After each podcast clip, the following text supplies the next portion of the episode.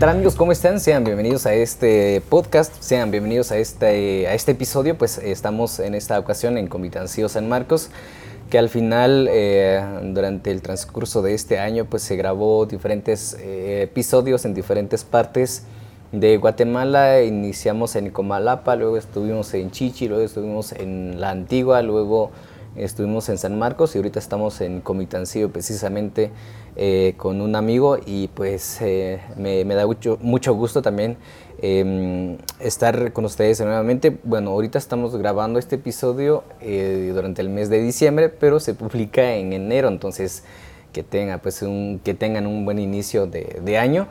Y pues sin tantas cosas más que agregar, voy a presentarles al invitado de esta, de esta noche, a Mario López.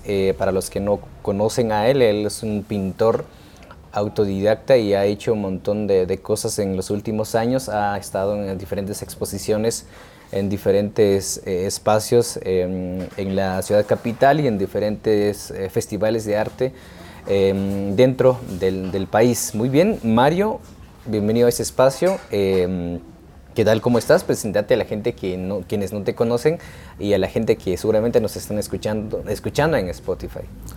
Eh, buenas noches, mucho gusto. Eh, soy Mario López. Eh, también soy del departamento de San Marcos. Soy de la Boca Costa de una finca cafetalera. Y pues, nada, soy, como dice, como dice Alex, soy una, artista autodidacta y pues eh, estamos aprendiendo desde, desde que venimos en este mundo y constantemente innovando, renovando y pues una constancia muy fuerte, ¿no? Y, y eso. No, pues qué, alegría tenerte. Yo creo que ya habíamos platicado antes de poder grabar un episodio.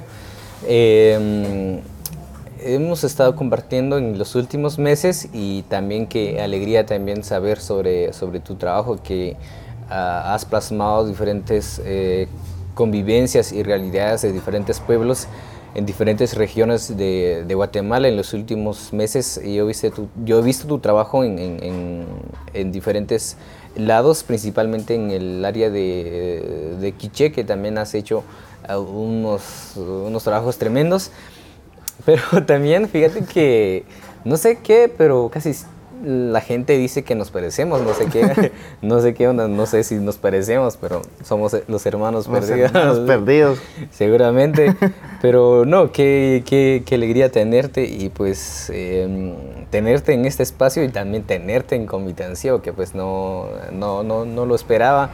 ¿Qué tal? Contanos qué, cómo te parece, cómo te pareció este, este pueblo de, de y también, eh, bueno, y antes también me gustaría también agradecer a las personas que nos dieron el espacio y pues ahorita estamos disfrutando de un rico café en el restaurante y café Clarisa que queda Em, en la calle Real de Comitancillo, pues si desean pues venir, pues aquí el espacio es bastante bonito para compartir una plática como esta. Y si no, pues para compartir en, pareja.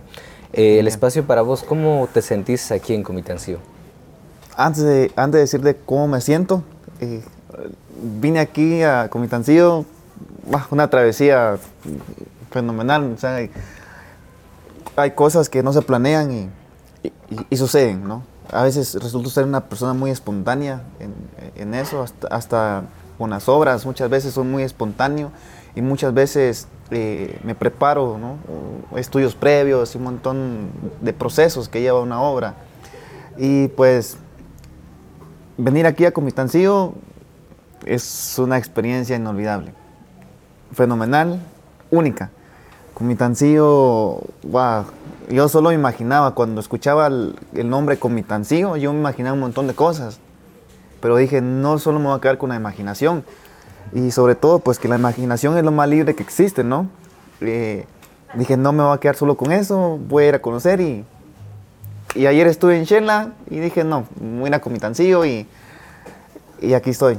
Y el día de hoy, pues, fuimos a, a conocer los alrededores, parte, la parte baja de Comitán. Y, wow, los caminos de ensueño son paisajes que yo antes lo había soñado, pero como que nunca dije, no, no son reales, ¿no? Pero al venir acá y caminar el día de hoy, me voy con una experiencia fantástica. Eh, en, en, chino, sí, en chino o en Corea, pero más en chino. Hay una frase que es, que, que bueno, se dice guabisabi, que guabisabi, en, digamos traducido al español, es em, la belleza de lo imperfecto. Como vos decías, muchas veces las mejores obras salen como improvisando, no lo ves venir o no lo planificas, sino que solo se nacen. Pasa lo mismo con, hacer cualquier proyecto, que a veces hay proyectos que surgen al instante y que se convierten en piezas importantes. Igual, digamos, con, los viajes, considero yo que los viajes no planificados son las más interesantes porque no sabes qué es lo que va a ocurrir. O sea, te guardas eh, eh, todas esas emociones como que al verlo te sorprendes en cambio, cuando se planifica, digamos, un viaje, incluso haces tu itinerario, eh, o sea, sentís todavía la emoción, pero sabes, o sea, al menos idealizas qué es lo que va a pasar, a diferencia con, con, algo que es improvisado, se puede decir de otra manera. O sea, sentís mucha emoción y eso es genial, considero. Sí, como te digo, ayer el camino para llegar aquí a Comitán ver caer el atardecer, los últimos rayos de la aurora, allí una mezcla de colores en el cielo que rebotaban sobre las casitas de adobe, el pasto verde, las ovejas, los, dueños, los pastores ahí entre los bosques, los niños jugando. Ah, me olvide, uno se olvida del mundo cotidiano, uno se olvida del mundo cotidiano, de ver esas escenas fantásticas, las energías, las fuerzas se renuevan y uno se levanta como las águilas, ¿no? Y, y, es muy, muy interesante, muy bueno. ¿Cuál es tu, cuál fue tu, tu mejor experiencia en, en, en Nevaj? ¿Qué es lo que, qué, qué, qué, es lo que trajiste, digamos, por dentro, o sea, que te marcó en, en Nevaj, que hace poco también estuviste ahí haciendo algunos bocetos y armando buenos proyectos? Tantish. Wow, bueno, ¿qué, ¿qué, es? Ah, bueno, lo aprendí, lo aprendí en, en Nevaj, Tantish gracias. Tantish. Gracias, muchas gracias. Agradecido con, con las personas de Nevaj. Son unas personas increíbles. Me abrieron la puerta de, de sus hogares, pero fue, ahí sí lo planeé. Incluso fue un plan como hace dos años, tres años. Dije, siempre he viajado a diferentes puntos del país, pero nunca había tenido la oportunidad de ir a Nevaj. Y digo, no, es que Nevaj tiene que ser algo importante, no hubiera todo arrebatado. Tengo un plan y, esto. ¡Wow! Y, sentí como un viaje más largo de mi vida y uno de los, bueno, el más hermoso de mi vida.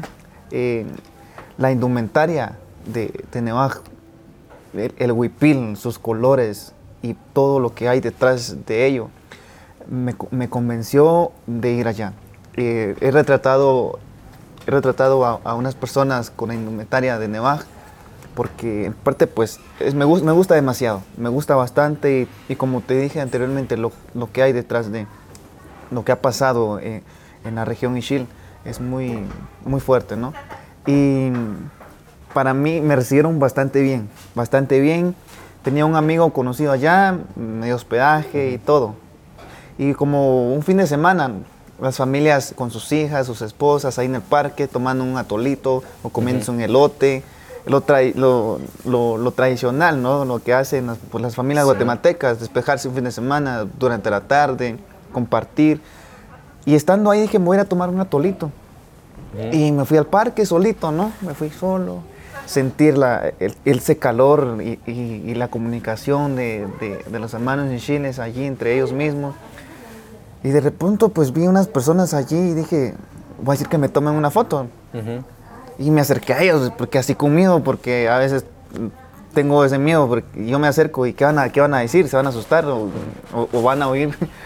Pero fue muy interesante. me dijeron, está bueno, entablamos una conversación, tomaron una foto y luego dialogamos, me preguntaron de dónde venía, que venía de San Marcos. Y, y en resumen, a esas personas las conocí alrededor de las 6 de la tarde, un domingo. Y el lunes tenía la invitación de ellos para ir a comer el wash a sus casas. me dieron la oportunidad de ver el proceso de, cómo es el bosch es la comida regional de allí. Sí, es el platillo tradicional de, sí, del área de Ishil, definitivamente. Fue, fue, ah, me dieron un plato así, parecía como el volcán Tajumulco ahí en medio del plato, porque se formaba un volcancito así con todos los, los Y todavía, y cuando vieron que ya iba a la mitad, me lo vuelven a llenar. Y ah, quedé totalmente satisfecho y voy a volver por, por los bocholes. Entonces, ya sabemos cómo romper el hielo, pedir a que alguien te tome una foto. sí, a mí, me, a mí me funcionó. a ti te funciona, no sé si me, vaya a funcionar a mí, pero eh, pues qué buena, buena idea. Y mm, creo que mm, nos adelantamos un, un, poco, pero contanos un, poco cómo nace, cómo nace el proceso de convertirte en lo que eres ahorita desde, desde qué, qué, año tenías cuando vos tuviste un acercamiento hacia, hacia el arte, específicamente la pintura, que es lo que vos haces. Em, ¿Cómo nace, cómo, es, cómo fue tu, tu, entorno cuando eras niño? ¿Cómo, ¿Quiénes son las personas que influyeron en vos para que vos pudieras hacer lo que vos haces ahorita? Eh, bueno, es una pregunta muy, muy interesante y una, una respuesta muy, también, ¿no? Porque como anteriormente soy un niño, antes de ser un pintor, un dibujante, un artista, antes de todo eso, soy un niño campesino que nació en una finca cafetalera, creció allí, trabajó allí desde muy temprana edad, desde los seis años trabajando en los cafetales. Eh, en las madrugadas, eh, seis de la mañana, pues uno ya tenía que estar entre los cafetales. y uno salía de los surcos eh, con los pantalones mojados del rocío. Y uno tenía que estar ahí porque si uno no trabajaba no había, no había paga. Y pues la mayoría sabe eh, el salario en las fincas, ¿no? Eh, y el trabajo muy explotado. Y antes de decir quiero hacer arte, yo dije quiero hacer algo diferente, no quiero seguir este patrón repetitivo. Quiero romper paradigmas y desde muy niño tenía muy claro inclinarme hacia los lados que mucha gente sigue, ¿no? Una línea. Y yo dije, no, yo me quiero salir de ahí y quiero explorar. Quiero explorar, quiero hacer algo diferente. Y, así, incluso las personas que me inspiraron fueron mis amigos, mis padres, mis hermanos. Y porque incluso lo que más me inspiró, lo que, o lo que más fortaleció el corazón mío, fue que yo no tenía juguetes. Muchos niños, algunos niños tuvieron la oportunidad de tener un, su carrito y, pues en mi caso eh, no fue así. Somos una familia grande y pues aunque mi papá quiso darnos todo, era, era imposible, ¿no? Porque éramos bastante. Y, y como no tenía juguetes, entonces yo agarraba unas piedrecitas y dibujaba los juguetes que yo quería tener. Los dibujaba sobre el adoquín, sobre la calle, donde pasaban todas las personas. Y durante los niños, y luego pues fue tan así, la naturaleza, el paisaje, el atardecer, me, me enfocó tanto allí. Mis amigos terminaron de jugar pelota, crecí, una infancia muy, muy normal. Pero después de jugar pelota yo decía, no, después de, detrás de todo esto tiene que haber algo. Yo con, siendo un niño con siete años, yo ya empezaba a ver el mundo de otra manera. Por ejemplo, me iba a caminar alrededor de los cafetales, estudiaba los árboles. Me quedaba frente a un árbol porque sentía que un árbol me estaba diciendo algo, me transmitía algo. Volteaba a ver y las hojas se movían. Y yo decía, las hojas me están diciendo algo. ¿Y qué debo hacer? Lo único que era era quedarme así, contemplar y recibir todo lo que me daba. Miraba las aves volar, el canto de las aves, los, rayos del sol, los, arcoíris que se dan mucho allá, y la luna, el sol muy fuerte. Y todo eso me inspiró bastante. Me inspiró bastante, empecé a dibujar, dibujar. Dibujaba los números, pero yo no sabía ni siquiera qué es lo que estaba haciendo, no sabía, incluso no sabía que estaba, estaba dibujando, lo hacía por instinto. Copiaba el número uno sin saber si era un número uno. Dibujaba un número siete sin saber si era un número siete. Y así me vine. Y así, entonces, desde, siempre tuviste como ese, ese espíritu, digamos, de, hacer arte, de, de, hacer lo que vos, vos estás haciendo ahorita.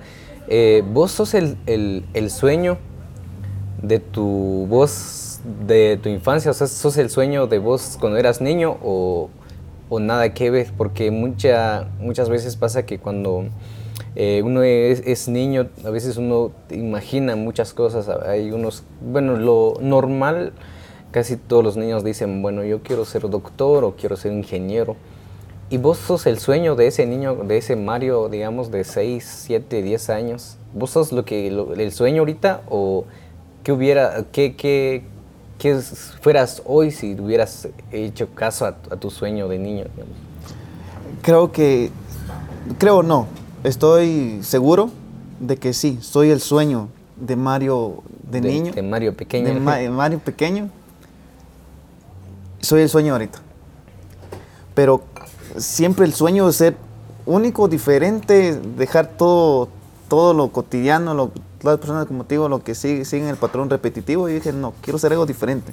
Cuando dije quiero hacer algo diferente, lo logré y todo, pero no sabía, no sabía el arte, incluso en el medio donde crecí en una finca, o sea, ni siquiera se escucha la palabra arte, ni siquiera eh, qué, es un dibujo, qué es, es una obra de arte, qué son pinceles.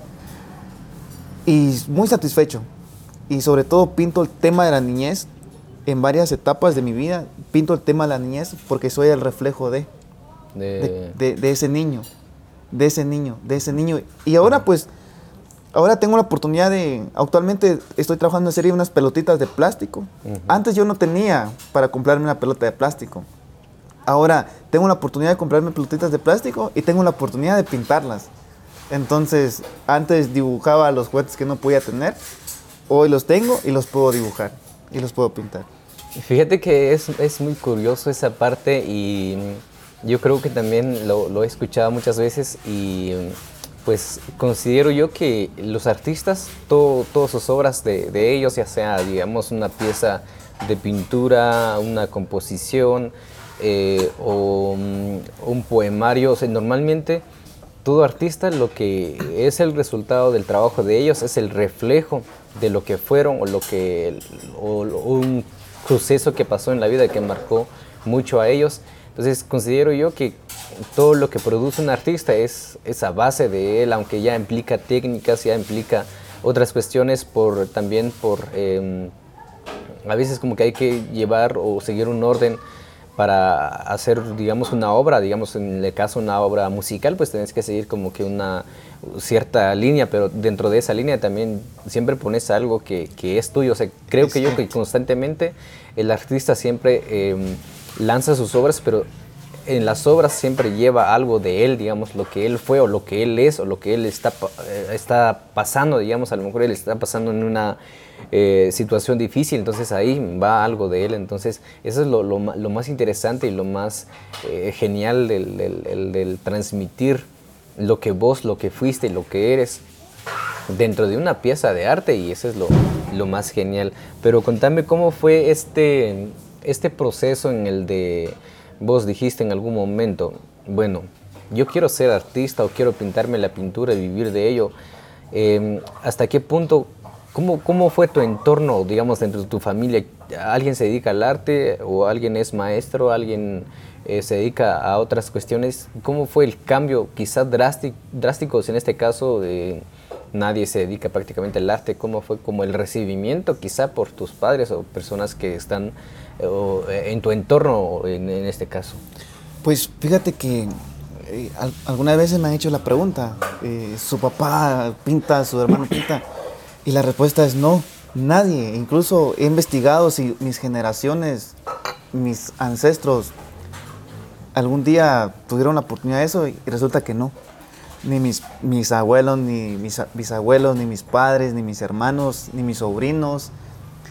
Soy el, el único. Y, soy el único y pues la verdad, al principio como que me miraban así como que, ah, como que estás perdiendo el tiempo, ¿no? Pero ya luego empezaron a entender de que es un trabajo y, y, me, y, actualmente pues me apoyan, me apoyan demasiado y, son como una fortaleza. Son una fortaleza y porque vieron que desde niño yo empecé a picar esa piedra, empecé a picar esa piedra, empecé a picar esa piedra. Y pues poco a poco la vida como, como que sí me va, me va ayudando a que esa piedra empiece como a, a romperse poco a poco, a desmoronarse. Porque fue un, como tú decías, qué es lo que me inspiró, cómo me di cuenta y todo eso, o cómo fue ese proceso, esa evolución. Tengo una anécdota que, que, recordé en este momento. Eh, cuando recibí artes plásticas en, en primero o segundo básico, eh, dijeron, traigan un bastidor, y tela y vamos a pintar. Traigan pinceles, témperas. Yo dije, wow, qué bonito. Pero cuando dije, cuando dije wow, qué bonito, mi, mi yo se vino para abajo. Pero ¿qué vas a hacer? Eso no te lo van a dar regalado. Tienes que comprar pinceles, tienes que comprar pintura, tienes que comprar un lienzo, un bastidor. No tenés, tenés la idea cuánto vale eso. Yo, me, yo mismo me hacía las preguntas y yo mismo me respondía. Yo dije, no sé, no sé. Y no quiero saberlo. Lo que quiero es hacerlo. Entonces conseguí un bastidor y para y pues era teníamos que pintar sobre tela. Yo no tenía tela. ¿Sabes qué hice? Fui al, al ropero de la casa, entré a escondidas y jalé una camisa blanca de mi papá. La jalé a escondidas, la rompí y incluso no tenía grapas ni tachuelas, lo, lo, sujeté con un pedazo de masking alrededor. Creo que hoy en día mi papá todavía busca su camisa, no, la encontró. y, es interesante que porque esa pintura fue, fue hace mucho, fue en, los años 2000, 2004, 2000, por ahí. Y aún la conservo y son una de mis favoritas por todo lo que fue ahí y todo lo que es ahora. No, es que sí hay, como que hechos importantes que te marcan y que también lo utilizas como, como un motor de inspiración. En, este caso, eh, hay piezas que se convierten en, inspiración para, para, vos mismo. O sea, vos dijiste en algún momento, o sea, en, ese momento tal vez fue tu mejor trabajo. Ahorita, pues, no sé, no, eh, no es igual, pero o sea, en ese tiempo, pues para vos era, era lo mejor. Entonces, y, a partir de ahí todavía conservas esa, esas emociones que vos tenías y eso sirve también de motivación como que para no parar y seguir siempre eh, dándole y, tirándole siempre como que hacia, hacia arriba. Y la verdad sí es un proceso que, que cuesta porque sí hay mucha gente, incluso muchos cuates, incluso yo creo que... Eh, ha pasado, quizá en algunos casos conmigo, en eh, cuestiones, por ejemplo, de, de hacer algo, pero veo que no hay como resultado, no hay como que una fuente de inspiración y a veces se queda como que ahí parado el, el proyecto y se duerme e incluso se muere. Entonces creo que lo que necesitamos quizá es una fuente de inspiración que usar como que tus propias obras para inspirarte de ellas mismas, creo que en algún momento funciona. Sí, y creo que es parte de la inspiración, el trabajo constante, la disciplina, la disciplina de uno mismo. Uno no va a esperar a que, por ejemplo, si los que tienen la oportunidad de tener un, maestro, no va a esperar a que el maestro le diga, tenga disciplina. No, la disciplina tiene que comenzar con, con nosotros mismos. Porque si no hay disciplina, no hay constancia, aunque nosotros tengamos todo el talento del mundo, no se llega a ningún lado. No, no se llega a ningún lado. Porque he sido testigo de muchas cosas. Y, y, la disciplina yo la he tenido desde niño. Y la disciplina yo, yo me, la, me la forjo y, todo eso. A veces me acuesto y luego digo, ala, no, pero hoy no hice, no, no completé 10 horas de dibujo, no completé 10 horas de pintura y me acuesto así muy, muy molesto, porque es una disciplina que yo tengo 10 horas, 9 horas diarias, En, en, el trabajo. Muy bien, pues eh, gracias a los amigos quienes ahí nos están viendo y a los amigos quienes nos están escuchando, pues gracias por hacerlo. Eh, este es un espacio, creo que siempre lo digo, un espacio para compartir y aprender de, muchos amigos, para de alguna manera inspirar, inspirar a, a muchos jóvenes, como decíamos anteriormente, que eh, muchas veces eh, iniciamos como proyectos interesantes, pero a veces no encontramos como fuentes de inspiración o no vemos a gente que también ya va como que haciendo muchas cosas con su, con su arte y pues a veces uno suele tomar a esas personas, entonces quizá de, alguien pues alguien puede, inspirarse a través de, estos grandes artistas que tenemos en, en estos espacios. Y bueno, en esta ocasión pues también agradecer a los amigos de mm, restaurante Clarisa y Café, estamos en Comitancillo San Marcos. Eh, pues estamos compartiendo con Mario López em, y pues hablando un poco sobre el, trabajo de él que es eh, bastante largo y pues conociendo también un poco más de él como persona eh, y como artista. Eh, decíamos anteriormente sobre la, disciplina. Fíjate que em, quizá me genera duda en cuestión, digamos, de disciplina. No sé si es depende de cada artista, pero suele pasar en que em, alguien decía que no puedes forzar eh, horas, digamos, de trabajo, porque a veces eh, cuando viene la inspiración es cuando tú trabajas, pero también, como vos decías, hay artistas que han estado como que se, trabajando constantemente. Eh, justamente en uno de los episodios anteriores estuve pues platicando con una amiga de Antigua Guatemala y justamente ella decía que anteriormente los artistas no eran llamados como artistas, sino que eran artesanos por ejemplo, las personas que hacían sillas o los escultores, o sea, no era en ese tiempo visto como arte, sino que era como un trabajo, trabajo como tal. Pero ahorita en la actualidad, pues ves una escultura, es, es arte y, arte puro oro. Y en ese tiempo, considero que ellos no solo hacían arte cuando se inspiraban, sino que eran como 5 o 10 horas de trabajo y es trabajo. Es trabajo flujo, no podías como que descansar en ese tiempo porque eran artesanos, o sea, hacían como eso para poder generar dinero y vivir, y vivir de ello. Entonces, como te decían, eh, a mí me genera un poco de duda, pero desde tu punto de vista, ¿cuál, ¿cómo es el flujo de, eh, de trabajo de vos? ¿Cómo, ¿Cómo funciona contigo en este caso? Vos eh, al día, digamos, decidís, bueno, tengo un proyecto para este día y lo tengo que trabajar 5 o 10 horas fijos, o tiene que ser así y así. O dices, bueno, eh, hoy no estoy inspirado, pues no trabajo. O cuando te viene la inspiración, haces, haces caminar tu, tu, obra. ¿Cómo, ¿Cómo, manejas esta parte? Fíjate que es lo interesante del arte, que es muy subjetivo, ¿no?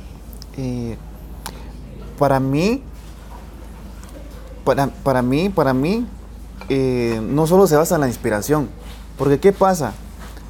Si hoy no tienes inspiración, ¿qué pasa si mañana no tienes inspiración? ¿Qué pasa que si el tercer día, cuarto día, al quinto día no tienes inspiración? Entonces no se va a hacer nada. Claro que se tiene que hacer. Por ejemplo, eh, un, trabajador va a la empresa, pero se levantó sin ganas de trabajar. Él no, va a llegar a su trabajo y, va a esperar ahí hasta que a mediodía, hasta que le den ganas de trabajar. No, él va a buscar una estrategia, él va a buscar algo, pero va a haber una búsqueda. Y aunque esté cansado, aunque no esté motivado eh, durante el inicio de su trabajo, pero en el camino va, va a traer plus. Entonces, entonces siento que no todo, no todo no, se inclina mucho a la inspiración. Siento que hay que trabajar, hay que trabajar, trabajar. Porque si no llega la inspiración, un mes, incluso dos meses, entonces, ¿qué? No, no sé, no, no, no, no, siento que no se puede. Fíjate que yo tengo una, mm, yo lo veo de esta manera. O sea, que sí influye la inspiración, solo que en este caso, por ejemplo, se te viene una idea o te inspiraste en algo o en alguien que viste, vos venís, haces un boceto y ya armas como que la idea del proyecto, o sea, ya tenés como un boceto en este caso en la pintura. Digamos, en caso de la escritura, digamos, de poesía, puedes por lo menos armar como que la estructura, digamos, de la idea que vos te tuviste o, la idea que surgió a raíz de, algo que viste en la calle o de algo que comiste o de algo que te contaron.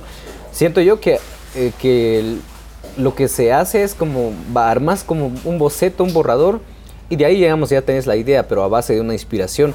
Bueno, teniendo la idea, bueno, vas al día siguiente ya a trabajar, a pulir esa idea y ahí sí, como vos decís, bueno, me he hecho mis cinco horas a terminar este proyecto o a, darle más detalle a esta, a esta obra. Considero que, que así se maneja, pero también lo más importante, creo yo, em, que todo artista, casi todos los artistas, casi siempre trabajan con pasión, o sea, no, sí, sí. no forzas el trabajo, o sea, aunque no, no estás inspirado, aunque no estás eh, con, todo, con todas tus emociones que se debe de, tener, pero si estás como ahí sin sentir el tiempo, sin sentir ni sentir el espacio, o sea, todo el tiempo estás ahí como que concentrado en lo que vos haces. Entonces, eso es lo más importante. Yo creo que el trabajo de los, de los artistas eh, o sea, tiene un, o sea, siempre tiene un significado, porque siento yo que cuesta aceptar, pero a veces el trabajo sin significado a veces se convierte en una prisión prácticamente. Total, totalmente, totalmente de acuerdo contigo y como tú dices, a veces un pintor, un dibujante, un poeta, un escritor, un, cantautor, pues pasa horas ahí sentado, ¿no? Y pasan las horas, pasan las horas, y a lo que, a lo que yo iba, que pasan 10 horas y no sentís el tiempo. Entonces siento que ahí no estás forzando, ahí estás siendo ordenado con, con tu trabajo disciplinado con tu trabajo y a eso nos encierra es, eh, eh, lo que quise dar a, entender desde el principio. Em, fíjate que estaba viendo, igual, bueno, justamente igual estábamos platicando ayer con, con un amigo y, él mencionaba algo que de, de, de la técnica que, que usas, em, es como entre claro oscuro y, a color. Em, ¿Cómo nace tu técnica? ¿Cómo descubres, digamos, tu técnica o tu estilo en este caso, que es un proceso que es lo que a veces se complica tanto en los artistas, digamos, en los eh, fotógrafos, como descubrir como que los colores que utilizan, digamos, en los músicos, descubrir como que la tonalidad que utilizan, digamos, en los poetas, descubrir como cómo, qué, género de poesía abarcan o tocan. En este caso, ¿hasta qué punto? ¿Cómo es que vos llegaste? ¿Cómo fue el proceso de descubrir, bueno, esto es lo que me gusta? Quizá probaste con un montón de técnicas, con estilos y lo que vos haces ahorita, ¿cómo fue el proceso a llegar a eso? Fíjate que fue una, una búsqueda constante. Como te digo, siempre el trabajo constante, el trabajo constante. Eh, incluso estando en casa, salía a diferentes puntos del país, eh, siempre con ese objetivo por ejemplo, visitando museos, visitando galerías, estudios, platicando con otros artistas. Eh, y todo eso, es un conjunto, ¿no? Y una, buscar algo único, algo que te identifique, pero más allá de, de algo que, que, que, que, las personas te identifiquen, algo pues que te llene, ¿no? Que estés convencido con tu trabajo. Primero tú convencido con tu trabajo y luego pues el espectador, ¿no? Y siento los, los, los grises y los colores fueron un balance. Fueron un balance porque humanamente, aunque somos artistas, estamos ahí como que eh, siempre con la imaginación hasta los cielos, ¿no? Pero somos humanos, tenemos días grises y tenemos días de muchos colores, de mucha magia, donde todo va bien.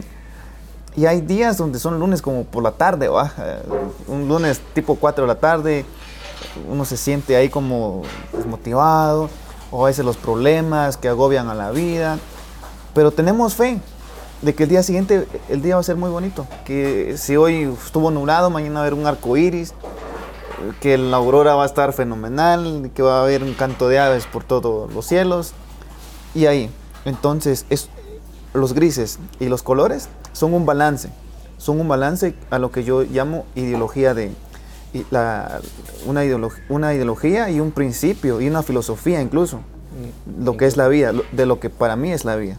Ese balance de grises y colores. Y siempre tiene que estar, entonces, tienen que estar y se complementan entre sí porque no puede estar todo, todo bien ni todo mal. Tiene que estar el balance. El ¿Cómo lo dicen los chinos? ¿El yin yang, algo así? El, ah, ya, ya, ya. El, bien, los, eh, el negro y el blanco, digamos, o sea, todo está, o sea, todo está compuesto, digamos, todo funciona. las nubes grises forman parte del Eh, paisaje. ahí está, eh, nuestro... no, te vamos, no lo vamos a decir. No, no lo vamos a Pero decir. Obviamente ya saben quién. No le vamos a decir, pero... Pero sí. y- Pero es muy bueno él. Sí, la verdad, y, y, mm, y, pues la verdad, qué buena manera como que de, de- de abarcar algo. Y eso es muy bueno, eso es lo bueno del arte, como vos decías, que es muy subjetivo y que quizá la gente lo mira mm, normal, pero para vos o para gente que también consume arte o incluso a, a los ojos de otros artistas, hay, a veces hay obras que pues se miren sim- simples, pero también detrás, digamos, Es hay un trasfondo y, y a, a raíz de los colores, de, de, de- de los planos que utilizas y todo, toda esa cuestión bastante... Ahorita que tocaste el tema de planos, eh, estoy trabajando una serie de unas pelotitas de plástico. Eh, igual, una búsqueda, pero antes de la búsqueda es una, es- son unos planos cronológicos, una, una cronología de algo que pasó, algo que pasó en mí de lo- y se ha ido construyendo y un registro, ¿no? En una serie que le llamo Cronología Susurrante. Entonces, de las pelotitas de plástico desde niño la pelotita de plástico la común, ¿no? Ahí con los amigos hacemos porterías, una piedra aquí, una, una piedra acá y es la portería. Y empezamos. Eh, Siempre decía, bueno, el, que- el equipo que gana, un, un helado. No, no, nosotros le decíamos una peteca. Una peteca, no, eh, en otro lado le llaman un, un- un helado. O, o una botella de gaseosa, ah, no voy a decir la marca, como dijiste. Eh, y así, y eso. Y todo, todo eso susurra. Actualmente susurra mucho en mí. Esos días de infancia, que es la etapa, para mí, la más gloriosa de la vida. Una etapa muy, wow, eso es increíble. Entonces, esa cronología que me susurra día a día, la, la coloco ahí. Y mi obra se ven como unos planos. Pues, res- resaltan lo que son los planos cronológicos de ahora. Pues fíjate que creo que la inocencia es, es lo más, más precioso, considero, porque cuando pierdes, creo yo, la inocencia a veces pierdes todo. Porque cuando eras niño, digamos, o sea, eras tan inocente que no sabías que era, que era una etapa en donde pues no podías volver a repetirlo y que los que pues supieron aprovecharlo, pues qué genial. ¿Alguna vez jugaste pelota en, en, en la carretera cuando pasaban los carros, luego hacían, bueno, alto, luego seguimos? No, y- y- sí, sí, como te digo, muchos niños ahora tienen sus tenis, ¿no? Sus tenis ahí de colores, que sus pantalonetas, que sus sudaderas, que hasta, hasta su vaso de refresco para hidratarse. No, yo crecí, en una- crecí jugando con mis amigos, pelotas de plástico en la calle y sin zapatos, porque el único par que teníamos nos servía para ir a estudiar. Y hay de aquel que su papá lo miraba jugando con los zapatos. Entonces, era tantas las ganas, o sea, de uno de niño jugar pelota. Entonces, lo que hacíamos era quitarnos los zapatos y jugar descalzos. La plena luz del día, a mediodía, ese sol que pega totalmente sobre las calles adoquinadas de la finca donde crecí. Pero no nos importaba lo caliente que se sentía el pie. Lo que queríamos era disfrutar, comernos a la vida. Pero en ese, en ese tiempo uno no tenía ese chip de, ah, me estoy quemando, no sé, lo que, o sea, simplemente o sea, no pasaba nada, solo estabas disfrutando, jugando y al final del día llegaba- llegabas a casa y, y, pues te tocaba a veces trabajar, van en Sí, cuestión, en, sí. en ocasiones, que es constante, en, bueno, en, eh, en la mayor parte de, de- de los niños que crecen en áreas rurales, ¿verdad? E igual con el tiempo también, que pues últimamente pues también ha ido cambiando bastante el, eh, todavía, todo es, eh, esta cuestión de, de la infancia de los niños por, em, pues quizá por la tecnología o por también por el tiempo, pues creo que ya vamos evolucionando y ya son otras cosas en donde pues también... Sí, son etapas muy- ya muy, muy diferentes. Muy diferentes. diferentes. Eh, antes uno jugaba de escondites y ah, un montón. eh, Y de niño, eh, mis padres son, son evangélicos. De niño, pues yo asistía a la iglesia. Eh, hubo, hubo allí como un, un concurso de, de dibujo, ahí no- en, en los niños de la iglesia. Y toda la semana teníamos que estar dibujando. Iban a seleccionar primer lugar, segundo lugar, tercer lugar. Y dije, yo estoy dibujando. Yo me sentía contento. ¿Por qué contento? Porque me las hojas donde dibujaba me las regalaban la iglesia. Y para mí, una hoja, que me regalaran una hoja papel bond, Era, era como que si a un niño hoy, en día le dan una tablet, un, móvil. Cuando me dieron una hoja papel bond, yo vi la hoja papel bond en blanco. O sea, visualmente uno lo ve en blanco. Pero mis ojos implementaron muchas cosas ahí, llenaron de muchas ideas esa hoja blanca. Y al final, el fin de semana, bueno, los, lugares los nombraron, ¿no? Dijeron mi nombre, y Mario López, segundo lugar. el primer lugar, no recuerdo muy bien si el primero o el segundo. Pero lo, lo que recuerdo muy bien es el premio que me dieron. Me dieron dos quetzales y media docena de bananos. y hoy en día es el premio, el reconocimiento más, más, grande que tengo. Porque yo creo que, digamos, decíamos anteriormente que pequeñas acciones, pequeñas acciones que hacían, digamos, en ese tiempo se convertían en un motor de, de, motivación. O sea, eso considero que te motivó como que, ala, quiero, quiero hacer esto, quiero seguir a hacer esto. Y, y, yo creo que también eso se debería de implementar, considero yo, en las escuelas como armar pequeños festivales de niños de, arte, de música, de canto, de, de, hablar también, eh, de hacer poesía y pues motivarlos con un regalo, creo que eso motiva y, motiva bastante. Motiva bastante y yo creo que también eh, decíamos que, ah, que en nuestras manos está, digamos, esa capacidad de poder cambiar las cosas. O sea, ahorita, ahorita somos el responsable de lo que va a pasar después. O sea, si no cambiamos nada ahorita, si no hacemos un cambio, digamos, nosotros como jóvenes o de esta generación, ya creo que es nuestra culpa, que es lo que va a pasar después. Claro. Digamos, hablando del arte. Claro, somos una generación, como tú dices, hablando del arte, eh, ambos estamos metidos en diferentes ramas, pero estamos ahí en el arte, ¿no? Eh, entonces, una generación de cambio, por ejemplo, lo que uno no, no tuvo de niño, pues uno ya ahorita es grande, ¿no? uno puede eh, realizar estrategias o alguna actividad, no importa que sea grande, como pequeñas acciones, ¿no? Porque uno no sabe a qué niño le vas a cambiar la vida. Por ejemplo, si no hubieran hecho eso conmigo, yo creo que yo hubiera crecido y hoy en día estuviera trabajando en los cafetales todavía.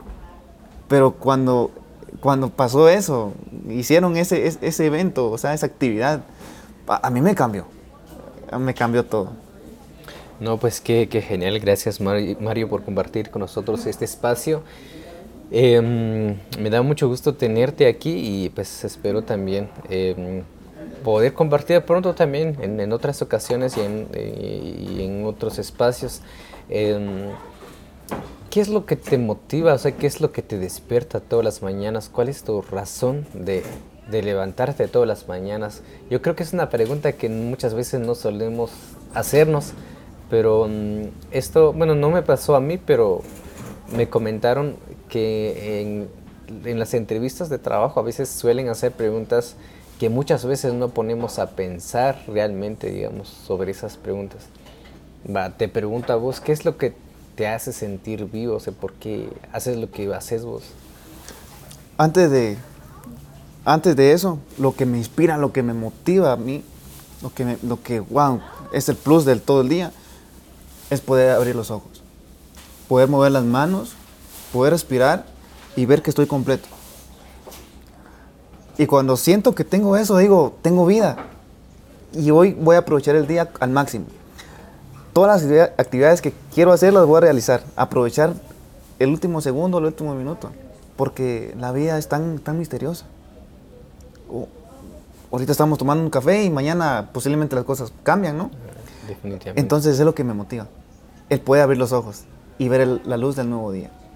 Qué gusto de tenerte y de escuchar todo lo que, has hecho y todo lo que has logrado. Y decíamos anteriormente, mm, a, a mucha gente le complica tanto descubrir realmente su pasión porque muchas veces viven en áreas rurales y no tienen como esa pizca de motivación o no tienen como esas referencias de ejercer realmente su arte y cuesta demasiado y vos ya has hecho, ya has ah, logrado hasta vos donde estás. Y eso pues considero yo que es un buen ejemplo para aquellos que, que están en áreas rurales o personas que no tienen como un entorno eh, lleno de artistas o personas que se dedican al arte, entonces eh, de alguna manera también pueden inspirarse eh, en estas historias. Y pues qué bueno, em, gracias también por, por ceder el espacio. Em, bueno, en, cuando se publica este episodio vamos a estar en el 2022. ahorita, estamos grabando en, en finales de diciembre. Pues, pero sí, finales de diciembre estamos grabando, pero pues hay otros episodios, entonces se van a publicar antes que esta, entonces pues, vamos a publicar que probablemente eh, el primer episodio de enero de 2022. Em, ¿qué, ¿Cuáles son tus expectativas? ¿Cómo miras el 2022? ¿Qué, qué tal de proyectos tienes para, para este, este año pues, que, que viene con todo, considero? Que enero de cada año creo que es donde más gente se motiva, pero a veces, bueno, aunque a veces se pierden a mitad de año, pero mm, enero creo que es uno de, los años más inspiradores para, para, muchas personas porque empiezan como a trazar metas, a, hacer un montón de proyectos. Em, uno, ¿cuáles son tus proyectos que vos tenés? Y dos, ¿algún consejo que vos darías a la gente a, a seguir, a permanecer con, con, su proyecto, porque decía que a veces en enero mucha gente empieza a trazar proyectos, pero al final, a mediados de año, a veces dejan de hacerlo, o no sé, pero un consejo como para que sigan, digamos, al tanto de ese proyecto, o terminar el proyecto, termina el año, a lo mejor cierran el proyecto, o una cosa así, eh, el tiempo para vos. Eh, pues la verdad, el 2022 se viene, se viene con muchas actividades. Eh, gracias a Dios, pues las puertas como te digo, esa piedra que he estado picando de, niño ya de poco, pues está quebrando y eh, agradecido con la vida, agradecido con Dios, porque eh, las puertas están ahí abriéndose, ¿no? Y hay muchas actividades, exposición personal, exposición con otros amigos, eh, y siempre crear, y tengo otras series, otras series también que tengo, tengo por, por, por, dar, por darles vida. Y, y esto del 2022, tienes mucha razón muchas personas esperan el, fin de año o un principio de año para, para, para trazarse proyectos o hacer el proyecto así que ya tenían trazado y tirarlo a la basura porque no funcionó. Y es así. Eh, siento que el ejemplo que yo podría dar es que no se den por vencidos. Porque si uno ama lo que está haciendo, aunque llueve, truene, aunque el frío te, te congele los brazos, los músculos, tú vas a estar allí. Creo que la vida me ha probado muchas veces, la, la vida me ha probado muchas veces y yo, y yo lo veo como, como así. Por ejemplo, mi sueño está acá y yo acá. Y mi sueño me dice, bueno, te voy a probar a ver qué tan dispuesto estás. A ver qué tan dispuesto estás. A ver si, a, a, ver si lo logras, a ver si, si puedes. Y yo digo, ah, claro que puedo. ¿Por qué no? Una actitud de campeón, ¿no? una, una, fe, una fe y creérsela a uno mismo. Porque si uno no se la crea, uno no cree en sí mismo, ah, es también un, un punto ahí muy, muy fuerte. Uno hay que creer, uno hay que creer y decir, no, este color blanco yo lo quiero convertirlo en azul y lo voy a convertir en azul. O sea, un ejemplo, ¿no? Y porque me ha pasado, como te digo, la vida me ha probado un montón de veces incluso eh, yo pudiese tener un trabajo formal en una empresa, en una oficina, y, pero digo, no, yo quiero esto, yo quiero esto. Incluso han, han habido oportunidades. Lo que más pega, lo que más duele cuando estamos en el arte, es, una de las razones es económicamente, porque uno tiene que pagar, llega a fin de mes y uno tiene que pagar muchas cosas. Exacto. Y, y lo que, los que me escuchan acá, o lo que, o que nos, las personas que nos van a ver están metidas en el arte. ¿Por qué? Porque nos van a, van a estar ahí, ¿no? Eh, te siguen y, van a, los que van a tener la oportunidad de, ver esto están en el arte y saben bien ese punto que quiero dar a entender donde pega, económicamente pega. Muchas veces a mí me ha tocado que buscar monedas debajo de la almohada, monedas debajo de la, de, de la cama para ajustar para un pasaje o para ajustar para, para algo que, que, me, que, necesito. Y a veces no hay. Y entonces hay que permanecer. Permanecer, permanecer, permanecer y ser constantes. Ser constante. No, pues qué, qué alegría y de escucharte y sí, tenés razón. em, muchas veces, a veces, o a veces queremos que los resultados sean muy prontas, entonces, y, y no es así, la verdad. O sea, bueno, dependiendo también de la magnitud del proyecto, pero sí, o sea, siempre lleva su tiempo y vos, como vos decís, a veces haces un montón de intentos y, y nada, entonces, pero más de alguno de esos va a lograr. Es como decía en un episodio anterior, es como, o sea, tenés dos opciones, es como, buscas un objetivo, tenés una pistola, digamos, tenés seis balas y empezás a disparar cerca del objetivo, más de alguna de esas balas va a dar al obje- objetivo. O lo otro es, practicas tus, o sea, solo que te lleva a llevar más tiempo, practicas tus, tus tiros eh, y luego ya usas tus balas reales Es y, y tiras, entonces, pero ya te llevaría más tiempo, entonces yo creo que depende de cada quien, pero siempre sostenerse o aferrarse a ese proyecto y, y llegarlo hacia, hacia terminarlo, yo creo que esa es la satisfacción que uno siente, aunque a veces hay proyectos que son muy largos, pero que valen la pena. Eh, muy bien, tus redes sociales, ¿dónde podemos encontrarte? ¿Dónde podemos ver tu trabajo? Bueno, para los amigos que todo, todo el tiempo pues, nos ven, pues pueden eh, en la descripción del video pues bajar y ver sus- el trabajo de Mario para, eh, para que puedan, digamos, estar en contexto también con lo que platicamos. O sea, todo, en todos los episodios pues ahí se adjunta el- las redes sociales. Eh, bueno, Eh, eh, ¿Cómo te podemos encontrar en Facebook, en Instagram o no sé, Bueno, en algún lado? Eh, en mis redes sociales, en Facebook, me pueden encontrar como Mario López. Y en Instagram, Mario López, perdón, Mario-López y numeral, eh, número 7 al final. Bien, igual en- ahí en la descripción vamos a dejar para que fácilmente pueden ir a, entrar ahí al, con un clic está con un todo. clic y ya Conquista uno el mundo, eso, con un clic. definitivamente. bueno, pues ya terminamos el café. Ah, y la verdad, bendito pues, café que, estuvo rico. que Y- cambia la vida mucho. Y pues bueno, eh, terminamos con este episodio. Gracias eh, Mario por eh, compartir con nosotros en este espacio. Agradecemos también a las personas que nos, eh, nos estuvieron viendo. Eh, ¿Algún mensaje final para pues, ir eh, Bueno. cerrando este episodio? Eh, Alex, muchas gracias por ese trabajo que estás haciendo, ¿no? Es un, creo que también es una, son, estás- es un registro, un registro y pues atrás de cualquier arte hay demasiado trabajo, hay demasiado trabajo, soy consciente de todo eso y te felicito y pido bendiciones de- del cielo para tu vida y pues que todo, que todo salga bien, que todo salga bien y si algún día las cosas no salen bien, pues levantarse y seguir seguir como todo un guerrero, como todo un guatemalteco y sobre todo como un marquense. Ay, eh, así se habla, me Así. extraña. Muy bien, a iniciar el 2022 con, con los dos pies, dijeron.